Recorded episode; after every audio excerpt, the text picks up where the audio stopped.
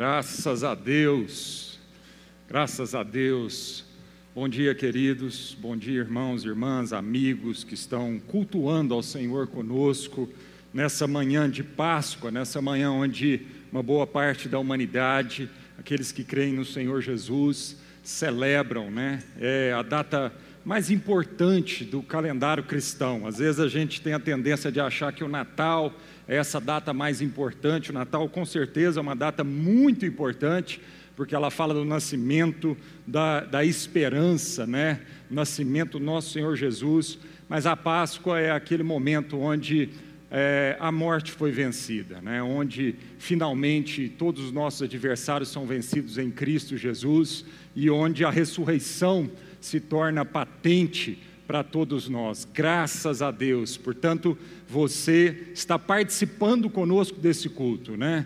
Eu sempre tenho falado isso, a nossa intenção não é que você assista ao culto, né? A gente assiste uma palestra, a gente assiste um, show musical, mas uh, um culto, a gente presta culto a Deus. Então você está é, tá participando conosco aí, mesmo que remotamente da sua casa, com esse intuito da gente prestar um culto ah, de adoração ao nosso Deus. Queria te convidar a abrir a palavra de Deus lá em Êxodo, no capítulo 12, nós vamos ler aqui ah, o relato, né?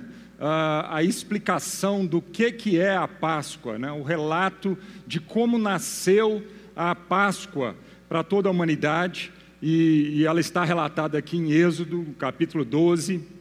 Ah, nós vamos ler 14 versículos, do 1 ao 14, mas eu queria dividir esse texto em três partes. Então nós vamos ler agora somente do versículo 1 ao versículo 4. Deixa a sua Bíblia aberta aí. Se você está em casa, se você tem condição de pegar a sua Bíblia, por favor, a gente tem que acompanhar a pregação da palavra de Deus com a Bíblia aberta não só para a gente fazer a leitura do texto bíblico, mas durante toda a pregação a Bíblia tem que continuar aberta. Porque se o pregador somente lê o texto bíblico e sai totalmente do texto bíblico, nunca mais volta no texto bíblico, tem algo errado com esse pregador, não é verdade?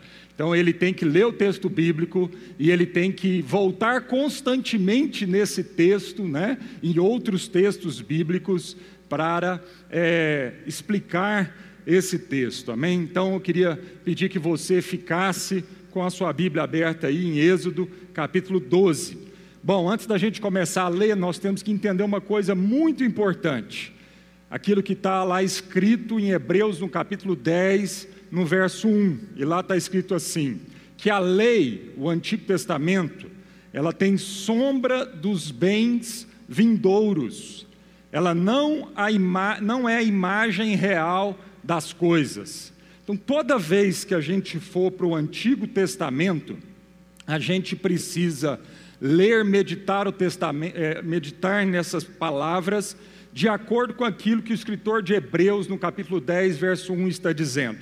Entendendo que o Antigo Testamento é, é sombra daquilo que viria a ser real e de uma forma plena. Por isso todo o Antigo Testamento ele aponta para a plenitude dos tempos. Ele aponta para a vinda do Senhor Jesus. Ele aponta para é, a vida do Senhor Jesus. Todo o Antigo Testamento, então, tem que ser interpretado segundo essa ótica, tem que ser lido com essas lentes. A lente do quê? De que no Antigo Testamento, por um momento na história, Deus é, como ele é um pedagogo fantástico, ele escolheu então símbolos, momentos é, que realmente aconteceram na história, principalmente na história do povo de Israel, e ele, ele, ele faz desse momento na história símbolos para que a gente pudesse então é, meditar e aprender naquilo que viria a ser a plenitude. Portanto, o texto que nós vamos ler agora fala da Páscoa, literal, e isso realmente aconteceu.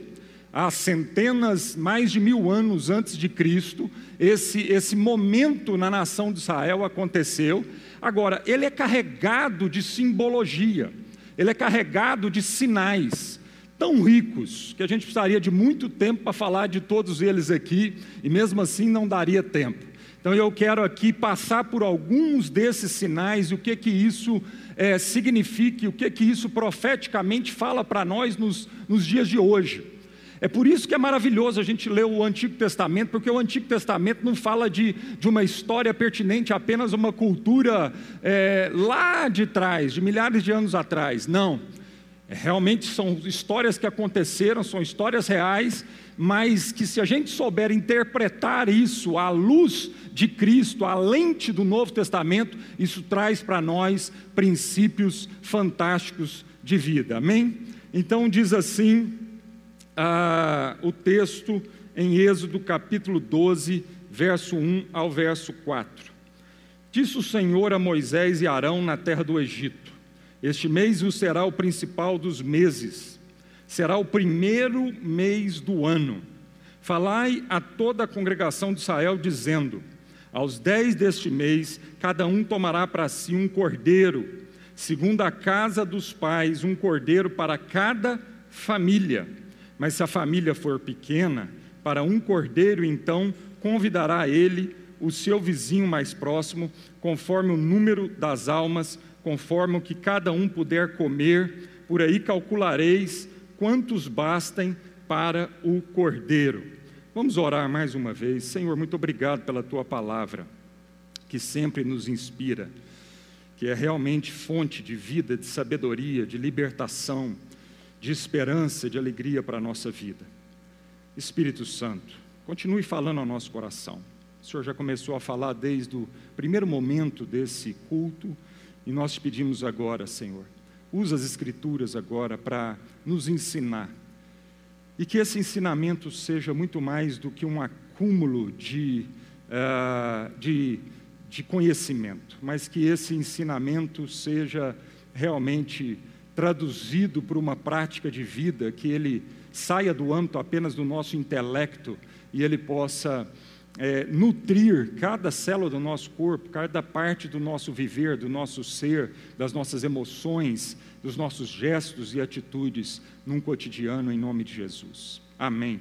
Graças a Deus. Primeira coisa interessante aí dessa figura é que a palavra de Deus diz a Moisés e Arão na terra do Egito. Isso é importante a gente entender. O povo estava, o povo de Israel estava ali preso nessa terra do Egito, cativo, era, eram escravos. Essa história começa então em uma terra estranha, era uma terra inóspita, não era uma terra acolhedora, apesar de que, num primeiro momento, eles foram acolhidos nessa terra pela fome que havia em todo o mundo, mas essa terra se tornou uma terra inóspita, né?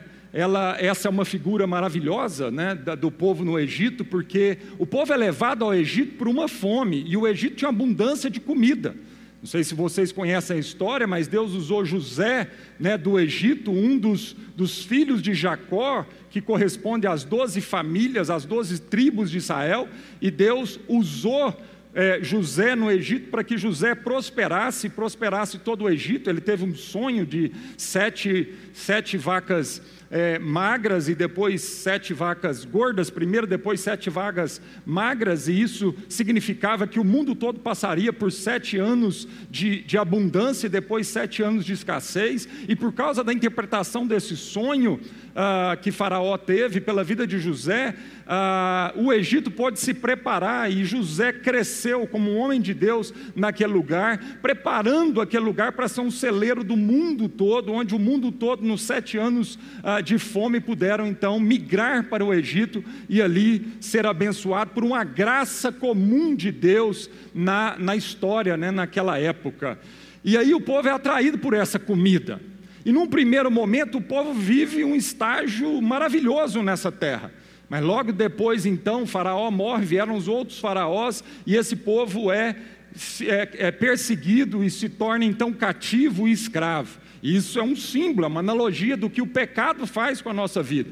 A um primeiro momento o pecado é saboroso, a um primeiro momento o pecado ele, ele sacia na nossa vida uma, uma satisfação de vida e de pertencimento, mas o resultado desse pecado é escravidão.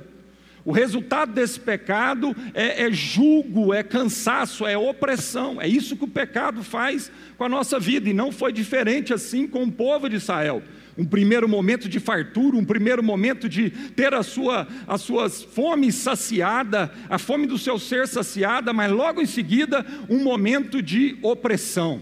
A mesma terra que supriu momentaneamente e deu uma alegria momentânea para o povo, era agora a terra que escravizava, que oprimia, era um lugar inóspito, uma terra de escravidão. Se você for comigo lá em Êxodo, no capítulo 1, verso 13 e 14, diz isso. Então os egípcios, com tirania, faziam servir os filhos de Israel, e lhes fizeram amargar a vida com dura servidão, em barro e em tijolos, e com todo o trabalho no campo, com todo o serviço em que na tirania os serviam.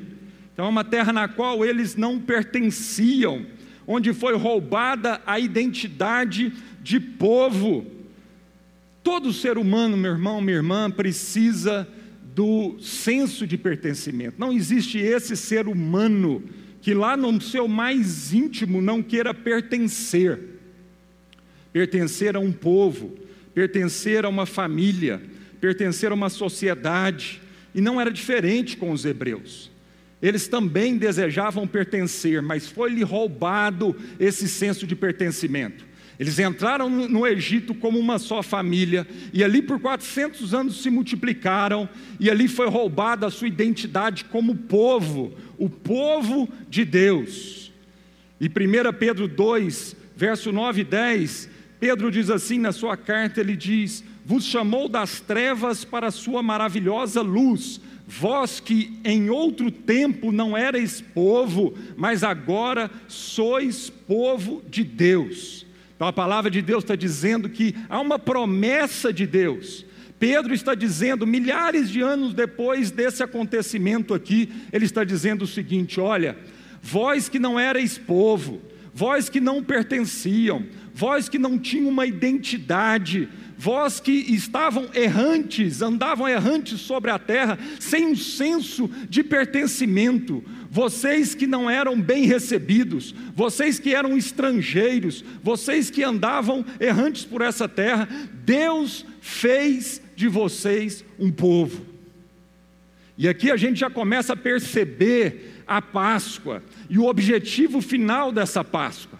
A palavra de Deus está dizendo aqui em Êxodo capítulo 12 que esse povo estava numa terra de escravidão, uma terra que não era deles, eles não pertenciam àquele lugar.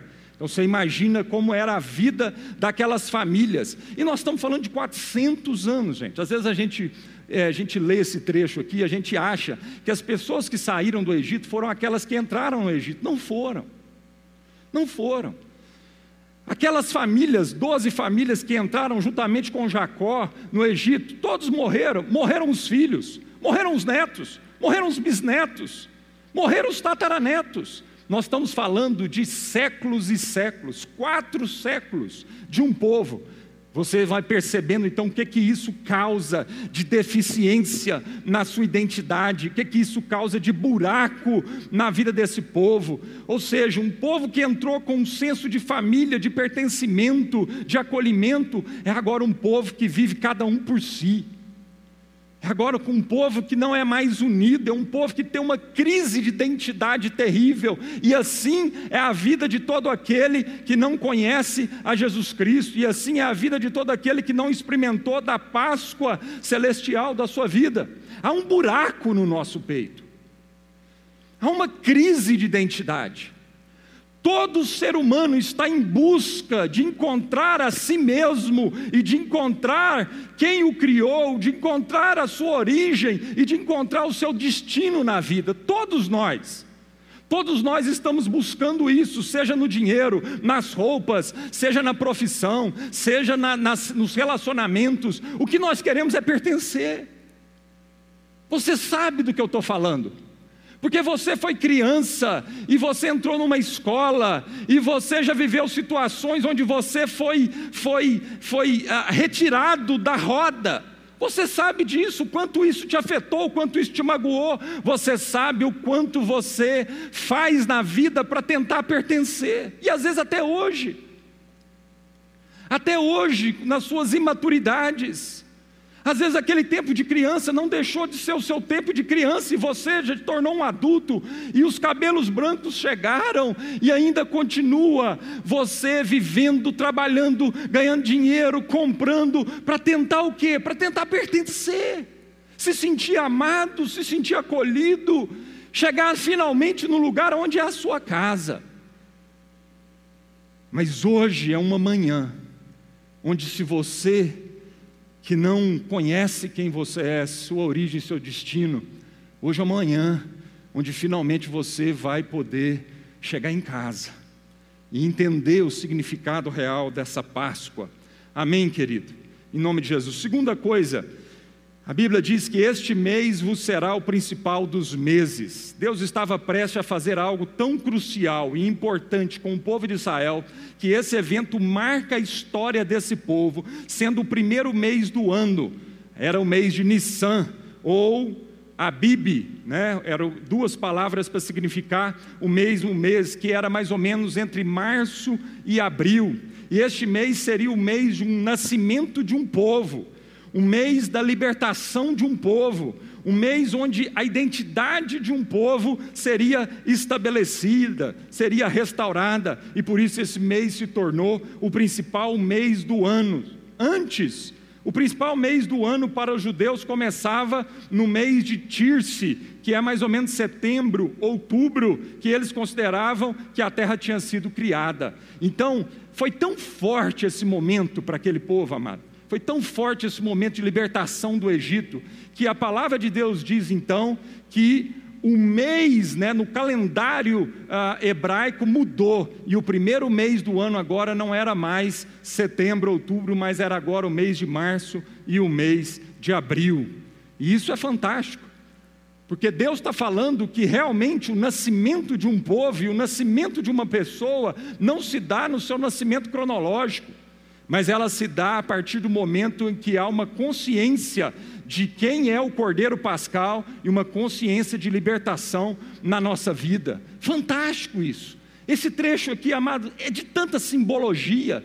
E a gente poderia explorar cada simbologia dessa com, com tanto mais profundidade, mas o tempo não nos deixa fazer isso hoje. Depois, a palavra de Deus diz no verso 3 que um cordeiro deveria ser para cada família. Ah, isso aqui eu preciso parar um pouco mais de tempo para falar com a gente isso aqui, porque isso aqui é muito importante. O cordeiro era para ser repartido em família. Jesus Cristo não foi morto por você, presta atenção nisso. Jesus Cristo, Cordeiro Santo, não foi morto por você ele foi morto para a família, onde você é parte dessa família, mas ele não foi morto somente por você. Nós precisamos entender isso aqui. A ordem de Deus para o povo de Israel ali no Egito foi o seguinte: vocês vão matar um cordeiro, e esse cordeiro vai ser repartido numa refeição em família. Ninguém vai tomar dessa refeição sozinho. E aí então isso é lindo, porque o apóstolo Paulo, sabendo desse texto, aplica esse princípio milhares de anos depois, lá em 1 Coríntios, no capítulo 11, verso 20 e 21, quando ele diz assim: quando, pois, vos reunis no mesmo lugar, não é a ceia do Senhor que comeis, Paulo estava aqui falando para a igreja cristã em Corinto. Uma igreja que ele plantou. E ele estava aqui exortando, ele estava corrigindo essa igreja, estava corrigindo essa igreja a respeito do princípio da Páscoa, do princípio da santa ceia do Senhor. E ele estava dizendo assim: olha, quando vocês se reúnem nos seus cultos, nas suas reuniões religiosas no mesmo lugar, não é a ceia do Senhor que vocês comem, Porque ao comerdes do pão e do vinho que simbolizam essa Páscoa cristã, cada um toma antecipadamente a sua própria ceia, e há quem tem fome, ao passo que há também quem se embriague. Então, Paulo está chamando a atenção da igreja, a nossa atenção, para esse princípio lá de Êxodo capítulo 12, essa ordem de Deus, e Deus está dizendo: olha, o cordeiro deve ser morto, sacrificado e repartido, nós vamos comer da sua carne e beber do seu sangue, mas ninguém vai fazer isso sozinho. Nós quebramos o princípio da Páscoa, nós quebramos o princípio da Santa Ceia. Toda vez que a gente se reúne simplesmente num, reto, num, num rito, num gesto ritualístico, e a gente não discerne qual é esse momento. Que esse momento diz respeito à família, que esse momento diz respeito à comunhão, que esse não é um momento para falar da minha individualidade. Olha, irmão, nós vivemos na era da doença, do individualismo. Essa doença está matando muito mais que o Covid. Se você está preocupado com o Covid, eu quero dizer uma coisa: eu me preocupo com o Covid. Mas o que mais eu ando preocupado nessa era, nessa geração, nesse tempo que nós estamos vivendo, é porque essa é a era de uma doença que está matando as pessoas, destruindo as famílias, matando a vida abundante que Deus um dia sonhou para você. E essa doença se chama individualismo. O Covid pode matar a carne, mas não necessariamente o espírito. O Covid matou a carne, por exemplo, do nosso irmão Wesley, sexta-feira retrasada, mas não foi capaz de matar o seu espírito. E a gente crê nisso. E o que vimos acontecer através da vida do nosso irmão Wesley é que o grão de trigo, como diz Jesus, caindo na terra, morreu e está produzindo muitos frutos. Aleluia! Aleluia! Então nós não temos que temer aquilo que pode matar a nossa carne, mas o Senhor Jesus diz que nós temos que temer aquele que pode matar a nossa alma e o nosso espírito. E o individualismo está matando a nossa identidade de povo, de família, de ser humano. Ele está matando a nossa identidade. Um outro princípio que o texto aqui em Êxodo traz convidará ele o seu vizinho mais próximo, conforme o número de almas, quantos bastem para o cordeiro. Então, se o cordeiro fosse grande, a família fosse pequena, Deus está dizendo: convide o vizinho, convide a família vizinha para ter esse momento com, com vocês. Quantos bastem para o cordeiro? E eu quero te perguntar hoje, agora: quantos bastam para o cordeiro? Quantos bastam para o cordeiro? Precisamos comer o cordeiro com a consciência de que o cordeiro é suficiente para mais irmãos. É um outro princípio lindo da Páscoa. Sabe qual é esse princípio, amado? De que você que está aí agora na sua casa, você que vai repartir do Cordeiro Santo com a sua família, você precisa ter a consciência, toda vez que você comer desse pão e beber desse cálice, você tem que ter a consciência de que há mais irmãos, de que há um vizinho, há um vizinho esperando para ser incluído, há um próximo à sua vida, esperando desesperadamente pela revelação dessa vida e dessa esperança através de Cristo Jesus na sua vida. Nós temos que celebrar a Páscoa com a consciência de que há mais irmãos nós temos que celebrar a Páscoa com a consciência, com a saudade no coração de irmãos, que é parte da família, que a gente nem conhece, mas que a gente já tem saudade, mas que vai chegar um dia onde nós vamos conhecer um por um desses irmãos. Vai chegar um dia onde nós vamos estar ao redor desse, desse cordeiro, de todas as tribos, línguas, nações, preto, branco, esquerda, direita, todo mundo vai se dobrar e vai se reunir, e vai glorificar, e vai bendizer, e vai reconhecer que Jesus Cristo é o Senhor. Portanto, nós tomamos do pão e do cálice com saudade dos nossos irmãos. E o mesmo Paulo, lá nesse mesmo capítulo de Coríntios 11, 28 a 30, ele diz: Examine-se, pois, o homem a si mesmo, e assim coma do pão e beba do cálice, pois quem come e bebe sem discernir o corpo, come e bebe juízo para si. E eis a razão porque há entre vós muitos fracos, doentes, e não poucos que dormem. Paulo continua chamando a atenção da igreja e está dizendo o seguinte: olha, sabe qual é o motivo das doenças no meio de vocês? Sabe qual é o motivo das fraquezas, das doenças e da letargia? Muitos que são como zumbis, são mortos-vivos. Sabe qual é a razão disso? Porque quando vocês comem do pão e bebem do cálice, vocês não discernem o corpo de Cristo. Vocês tomam de uma forma individualista, vocês tomam pensando primeiro em matar a sua própria necessidade. Mas, irmãos, se há um princípio absoluto na ceia, na Páscoa do Senhor, é que só vai ser abençoado ao tomar desse pão e desse vinho aquele que tem consciência de que a família é maior. De que há vizinhos no mundo inteiro, há um próximo de cada um de nós,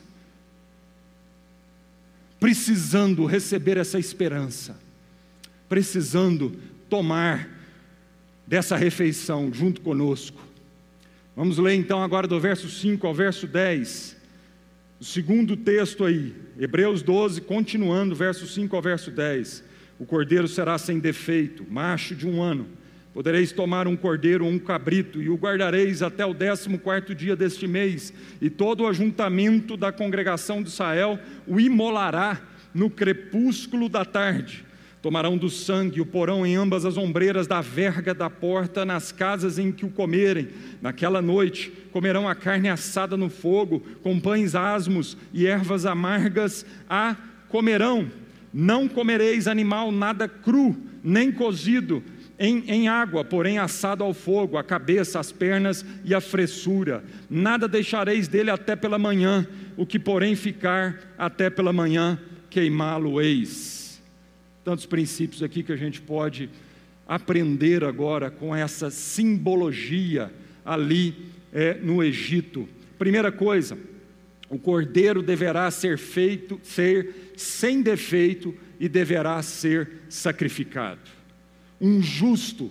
Esse cordeiro tinha que ser perfeito, sem nenhum defeito, porque esse cordeiro falava do Cordeiro Santo, do Cordeiro de Deus, de Jesus Cristo, aquele que é perfeito, aquele que não pecou, um justo então precisava morrer, um cordeiro perfeito precisava morrer por aqueles defeituosos, por todos aqueles injustos. E Pilatos diz que em Cristo Jesus não foi achado culpabilidade. É lindo isso, amado, porque o próprio governador romano diz isso ele testifica e era preciso ele falar disso, era preciso cada coisa que aconteceu ali naquela manhã de sexta-feira em Israel, para que se cumprisse todo o Antigo Testamento, para que se cumprisse a Páscoa verdadeira na nossa vida. Então Pilatos fala ali para os religiosos da época: mas para que crucificá-lo? Eu não vejo culpa nenhum nele. E Jesus então foi foi penalizado, foi crucificado por amor à nossa vida. E aí a gente lê em 1 Pedro 3,18, diz assim: Porque também Cristo padeceu uma vez pelos pecados, o justo pelos injustos, para levar-nos a Deus, mortificado na verdade na carne, mas vivificado pelo Espírito. E 1 Pedro 1, verso 18 e 19 diz: Sabendo que não foi com coisas corruptíveis, como prata ou ouro, que fostes resgatados da vossa vã maneira de viver, que por tradição recebeste dos vossos pais. Não foi ouro, não foi prata, não foi o sangue de bodes, não foi o sangue de animais que nos resgatou da nossa vã maneira de viver que por tradição nós recebemos dos nossos antepassados, da sociedade, desse sistema, mas Pedro está dizendo: foi com o precioso sangue de Cristo, como de um cordeiro imaculado e incontaminado. E o escritor de Hebreus, no capítulo 7, 26, também testifica a respeito da santidade desse Cordeiro de Deus, Jesus Cristo dizendo, porque nos convia tal sumo sacerdote, santo, inocente, imaculado, separado dos pecadores e feito mais sublime do que os céus. Outra coisa que nós já podemos aprender nesse texto: tomarão do sangue e o porão em ambas as ombreiras e na verga da porta. O sangue do cordeiro era o único sinal que livraria aquele povo da morte. Eu vou repetir isso. O sangue de Jesus Cristo, o sangue do Cordeiro, era o único sinal capaz, suficiente, de livrar o anjo da morte de entrar na casa dos hebreus naquele momento, amado. Por isso o nome Páscoa. O nome Páscoa em inglês significa Passover, ou seja, é exatamente por esse momento, é porque a morte passou sobre aquelas famílias, sobre aquela casa, e não atingiu aquelas, aquelas casas. O nome Páscoa no hebraico significa isso. A morte pulou aquelas casas. E aí a palavra de Deus está dizendo então que após matar o cordeiro no crepúsculo, as famílias deveriam tomar então um molho de, de, folhas lá de sopo, passar no sangue daquele sacrifício e passar nas vergas da porta, no madeiro. As portas eram feitas ali de madeira e aquilo significava, de novo, uma alusão, um sinal, um símbolo de que o sangue do Cordeiro bendito de Deus seria aspergido na cruz, no madeiro. É lindo perceber como esse texto em Êxodo, milhares de anos atrás do sacrifício do Cordeiro Santo, bendito Jesus Cristo, esse texto fala minuciosamente de tudo o que estaria acontecendo. Amém, amado? O sangue então de cordeiros, bodes no vilo, fazia parte de uma velha aliança até se cumprir esta profecia, amado, durante todos os, os, os anos do Antigo Testamento, havia então sangue molado de sacrifício pelo pecado e pela morte daquele povo. Mas, em Cristo, e a partir de Cristo, esse é o sangue da nova e definitiva, da nova e eterna aliança Aquela antiga aliança fica para trás, aquela aliança que foi feita com sangue de bode, de carneiro, de, de, de, de cabrito, ficou para trás, de novilho ficou para trás, e agora então chegou o tempo da plenitude, chegou o momento onde se cumpre todas essas liturgias do Antigo Testamento, e esse momento chegou há dois mil anos atrás, na cruz do Calvário, em nome de Jesus. Naquela noite, comerão a carne assada no fogo, com pães asmos e ervas amargas a comerão. O cordeiro deveria ser assado no fogo, e não poderia ser cozinhado, mas ele deveria ser assado no fogo, porque a ira de Deus na Bíblia, ela é comparada como um fogo consumidor. E naquele momento o cordeiro estava recebendo simbolicamente a ira de Deus. O cordeiro estava recebendo simbolicamente a punição de uma sentença, porque lá no começo da humanidade, Deus falou que o pecado, o salário do pecado seria a morte, e a morte entrou na humanidade como recompensa, como salário do pecado dessa humanidade. E Deus tinha que fazer cumprir isso. E o cordeiro, então, ali em Êxodo, simboliza isso. Por isso ele não podia ser cozinhado, ele simboliza a ira de Deus sendo recebida naquele momento através do fogo. Por isso o cordeiro deveria ser assado. 1 Coríntios 5, versos 7 e 8, fala a respeito dos pães asmos. Ali diz que eles tinham que comer o cordeiro assado e eles tinham que comer pães asmos, que significa pães sem fermentos, e também ervas amargas. E lá em Coríntios, Paulo faz alusão do que, que significa esses pães asmos na nossa vida de uma forma prática.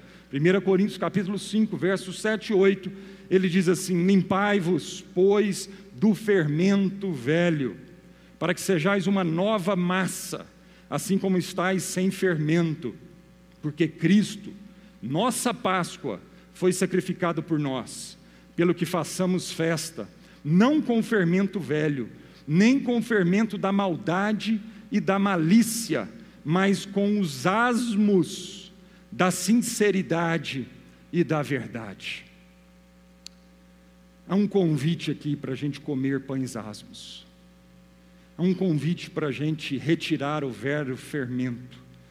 Há um convite aqui para que a gente abandone as coisas velhas, a mentira, a malícia, toda a corrupção, toda a lascívia, todo o pecado no nosso coração. Eles viveriam a festa dos pães asmos, eles começariam naquele momento, naquela noite, a comer pães asmos, e durante sete dias eles deveriam comer pães sem fermentos, durante a trajetória ali, no começo da trajetória, no deserto. E isso fala então, amado, de um Jesus que perdoa nossos pecados. Isso fala daquele Jesus que ao olhar para aquela mulher prostituta sendo condenada pelos religiosos da época que achavam que era santos e achavam que era muito melhor do que aquela mulher. Quando Jesus olha para aquela mulher, então, ele diz para aquela diz para aquela multidão: quem, tem pecado, quem não tem pecado, atira a primeira pedra. E um por um colocou o rabinho entre as pernas e foram saindo cabisbaixo. Sobrou ela e Jesus. E ela diz: Olha, os teus acusadores, e ele diz: Os teus acusadores não mais estão aqui, tampouco eu vou te condenar e te uh, amaldiçoar. Então, Jesus diz ali que os pecados daquela mulher são perdoados, mas ele fala uma coisa muito importante para aquela mulher ao se despedir dela: o que, que ele diz? Vai e não peques mais. É verdade, é verdade que Jesus não veio para nos condenar, é verdade que Ele veio para nos perdoar, é verdade, que, é verdade que Deus é um Deus de amor, é verdade que Deus é um Deus que redime os nossos erros. Toda uma vida de pecado do passado pode ser redimida em um segundo em Deus, assim como aquele ladrão na cruz, que foi crucificado ao lado de Jesus, em um momento, um momento ao lado de Jesus, que ele creu que Jesus era o Filho de Deus, o Cordeiro bendito que tira o pecado do mundo, naquele momento, uma vida inteira de pecado, uma vida inteira de tragédia, uma vida inteira de crimes foi perdoado em Cristo Jesus. Então é verdade que Deus nos ama, é verdade que Jesus nos perdoa, o maior dos pecadores, por isso eu e você temos esperança nessa manhã, mas é verdade também que o mesmo Jesus que perdoou aquela prostituta diz para aquela mulher: vai e não peques mais. Nós não podemos brincar com a graça de Deus.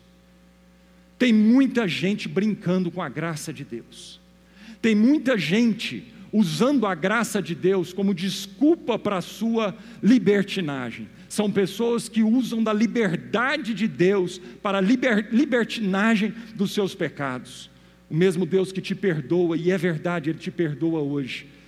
Ele diz para você: vai e não peques mais. E Paulo está dizendo aqui então que nós precisamos agora comer pães asmos, os asmos da verdade e os asmos da sinceridade, e deixar para trás o velho fermento da fofoca, da malícia, da maledicência, o fermento da, da, da, da ganância, da lascívia, o fermento da mentira na nossa vida, em nome de Jesus. E as ervas amargas eram uma simbologia de todo aquele tempo amargo de escravidão, como a gente leu em Êxodo capítulo 1, quando diz que o povo de Israel amargou a opressão dos egípcios.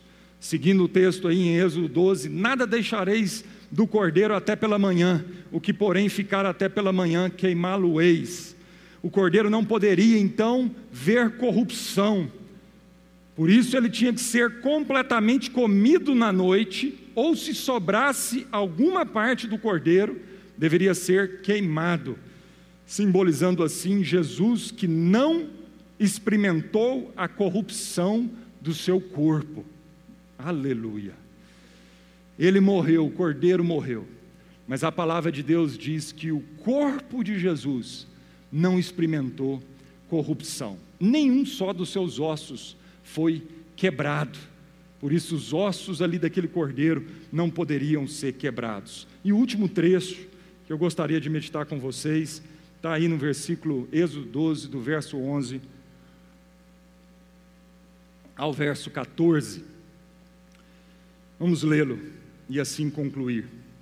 Desta maneira o comereis, lombos cingidos, sandálias nos pés e cajado na mão, comê-lo-eis à pressa.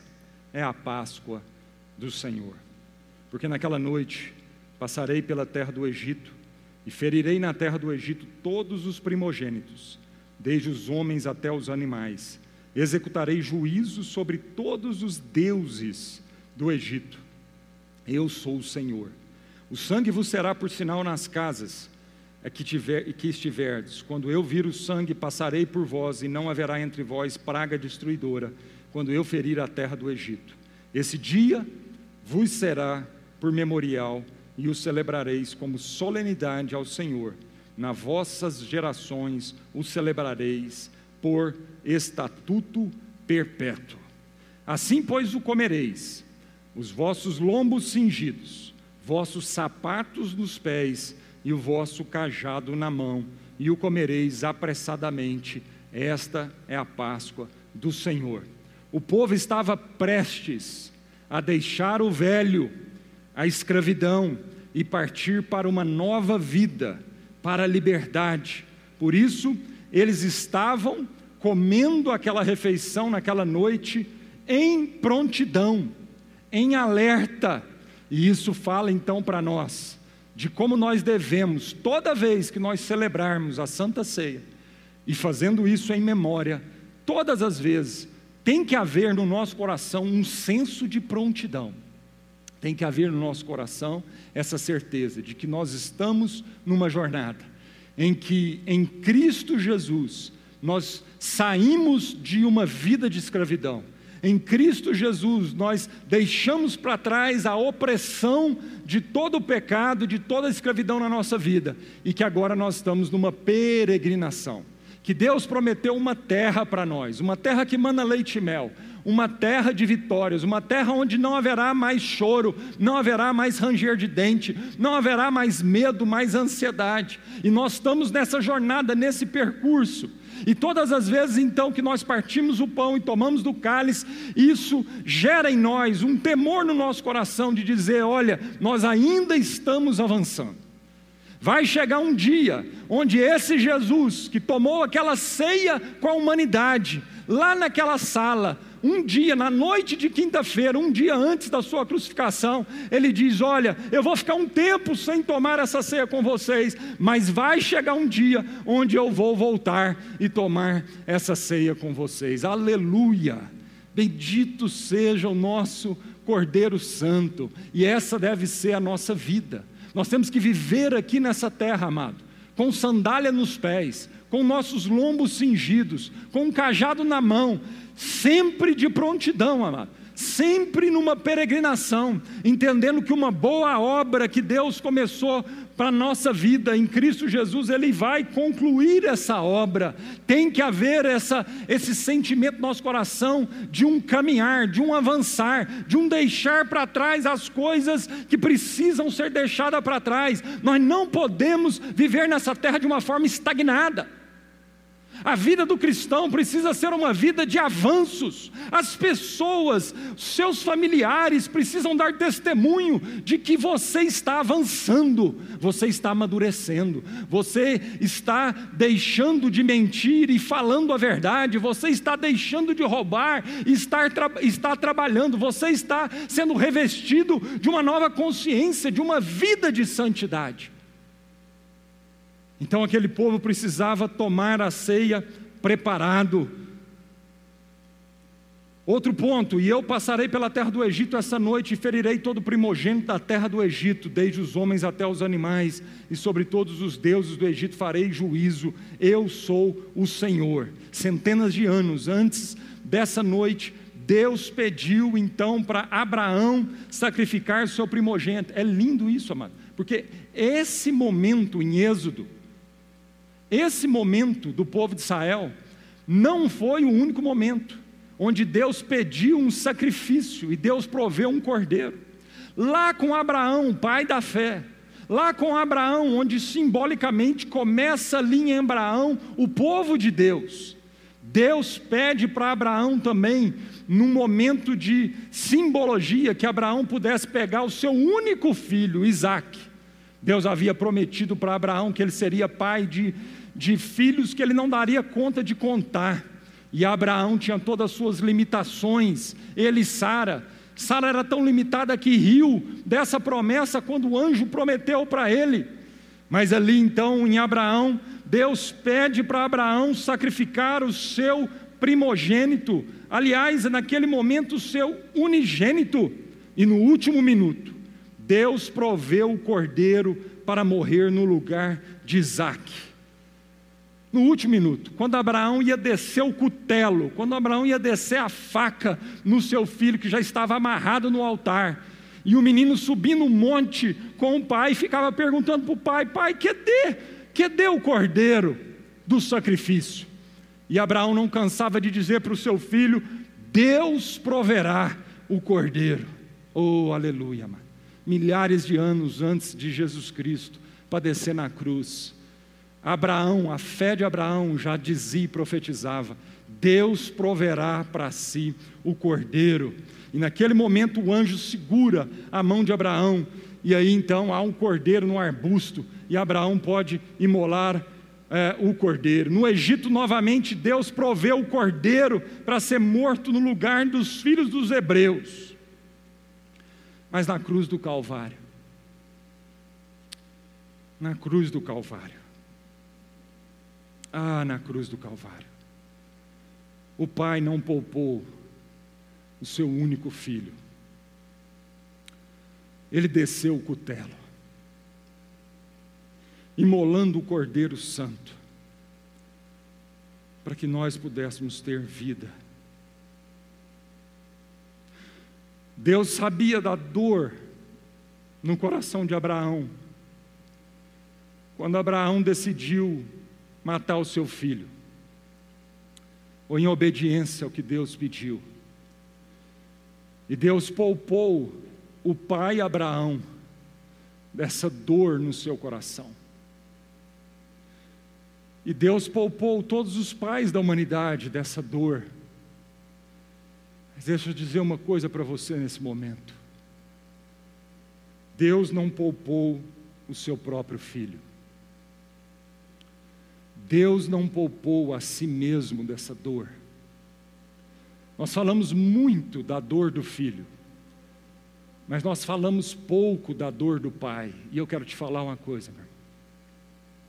Ver o filho sendo encaminhado para aquela cruz, como um cordeiro mudo sendo levado ao matadouro, e o Deus Pai Todo-Poderoso olhando essa cena, e escutando a oração do filho no Getsemane, clamando: Pai, sei que tudo podes, se for possível, passa de mim esse cálice.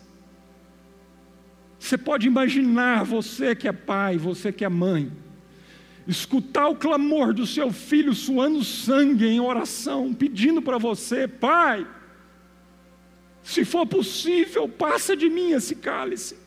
E na cruz, Jesus dizendo: Eloi, Eloi, lema sabachthani, Deus meu, Deus meu, por que me desamparaste? E você, como pai, tendo todo o poder do mundo para mandar fogo do céu e acabar com a vida daqueles escarnecedores, daqueles religiosos, pecadores.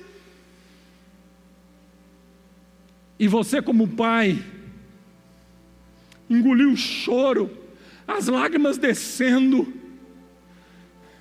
e você, por amor a um povo rebelde, a um povo zombador, a um povo que não valoriza a relação com você, com o Senhor, mesmo assim, você, por amor a esse povo, que decidiu não ouvir a voz de Deus, que decidiu abandonar o que Ele diz, que decidiu caminhos distantes, mesmo assim você dizer: Eu entrego meu filho para morrer de uma forma maldita, vergonhosa, nu, completamente pelado naquela cruz.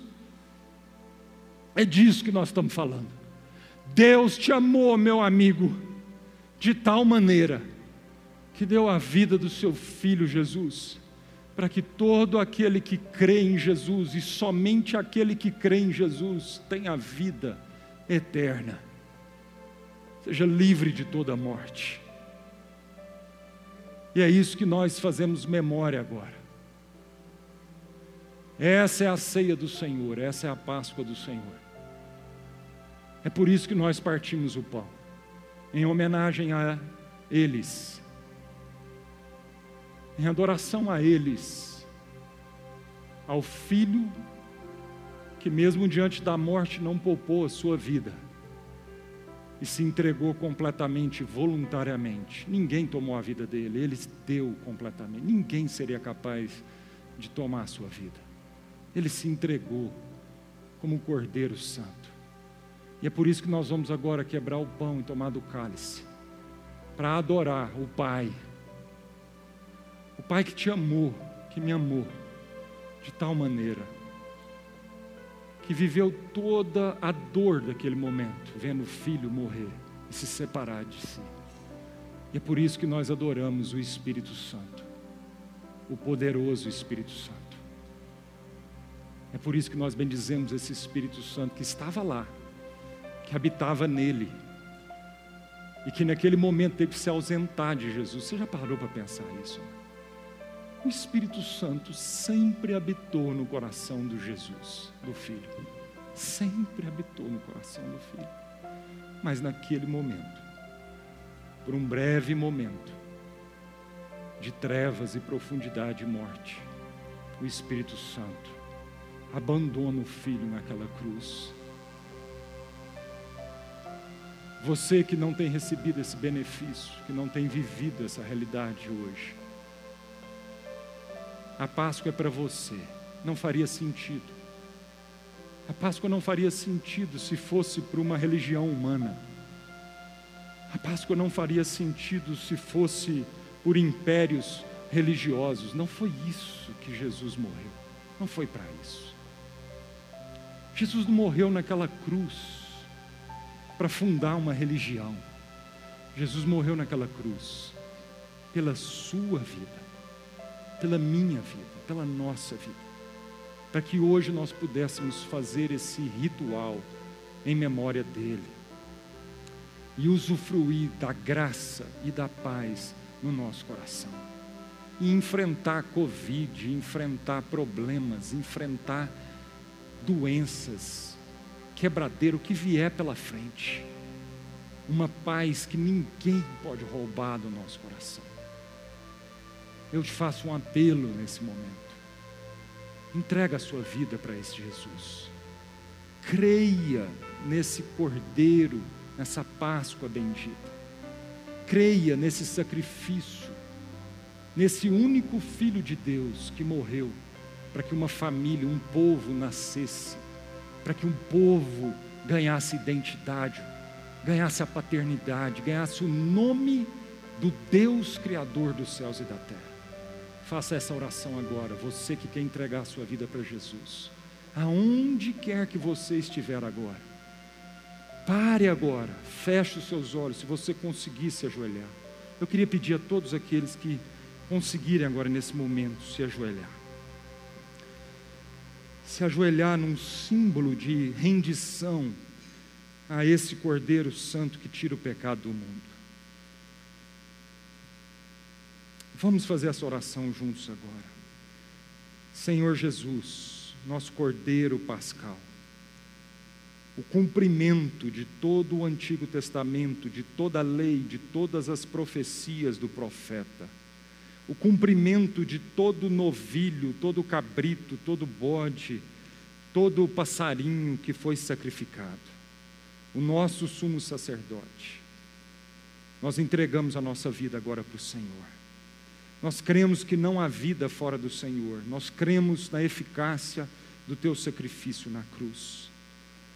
Senhor Jesus, eu me arrependo agora dos meus pecados, eu me arrependo de toda desobediência da minha vida agora, e aceito o sacrifício supremo pelo perdão dos meus pecados, e recebo agora os benefícios pela graça bendita de Jesus do perdão de pecados na minha vida.